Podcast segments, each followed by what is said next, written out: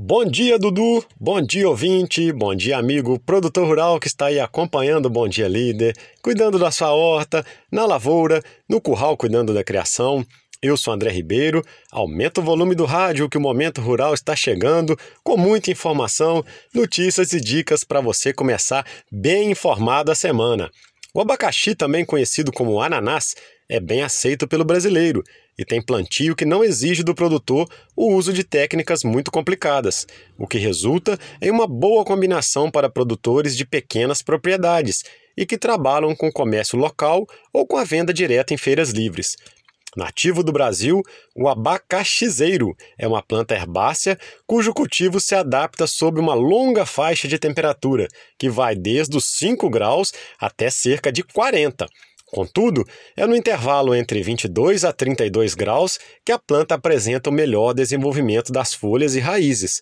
Segundo a fruta mais industrializada no mundo, pelo que a gente viu aí, o abacaxi pode ser plantado o ano todo aqui na região, desde que tenha água disponível.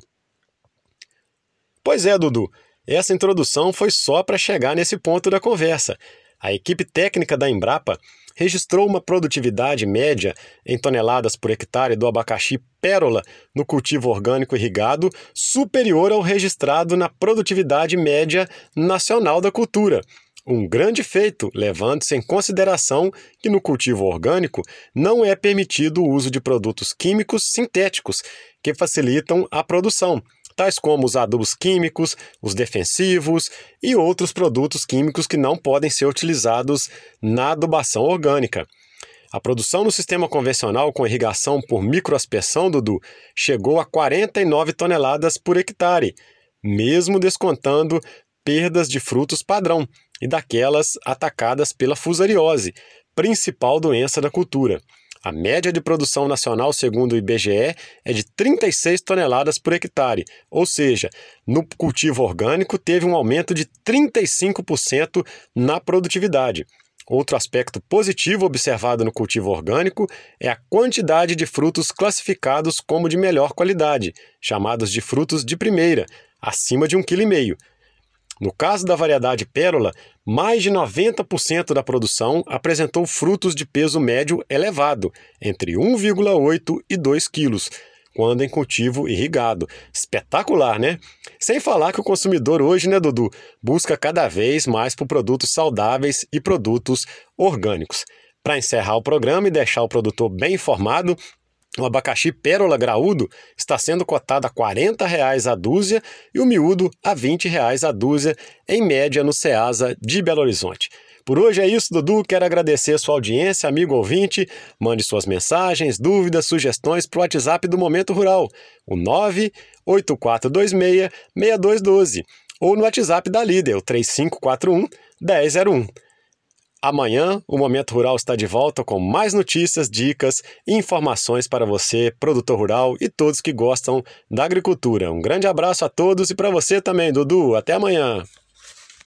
Bom dia, Dudu. Bom dia, ouvinte. Bom dia para você, amigo produtor rural que está aí acompanhando Bom Dia Líder, que já acordou cedo, está cuidando da sua horta, está na lavoura, está no curral tirando leite. Eu sou André Ribeiro. Aumenta o volume do rádio que o Momento Rural está chegando com muita informação, notícias e dicas para você. Antes de começar o programa, eu quero mandar um grande abraço aqui para o meu amigo professor Evandro, lá em Guidoval, que está sempre nos acompanhando aqui no Momento Rural e você também no Bom Dia Líder, viu, Dudu? Um grande abraço, professor Evandro, e muito obrigado pela audiência. Você já ouviu falar no boi 777? É um animal de corte criado a partir de técnicas que estimulam seu ganho de peso, ajudando assim o produtor a aumentar a produtividade do seu rebanho. Isso tudo é feito através de um pacote tecnológico que inclui técnicas de manejo, genética, alimentação e também equipamentos. As técnicas têm o objetivo de fazer com que o boi ganhe sete arrobas durante as suas três etapas de desenvolvimento: cria, recria e engorda. No final do processo, ele pode ganhar 21 arrobas em um prazo de dois anos. É como se fosse uma caixa de ferramentas. Cada hora, para você consertar uma coisa, você vai pegar uma chave de fenda. Outra hora precisa de uma marreta, sempre ajustando alguma coisa visando o ganho de peso final do animal. Então, Dudu, São várias ações empregadas nas três etapas: cria, recria e engorda do animal. Vamos começar falando na cria. Ela corresponde à fase que vai do nascimento até a desmama do bezerro. As técnicas voltadas para essa etapa têm o foco na vaca, ou seja, na mãe do bezerro, o que por si só já representa uma grande mudança para o setor. Nessas fazendas são utilizados a inseminação artificial, ao invés do touro. Na próxima fase, que é a recria, prepara o gado para o último momento antes do abate.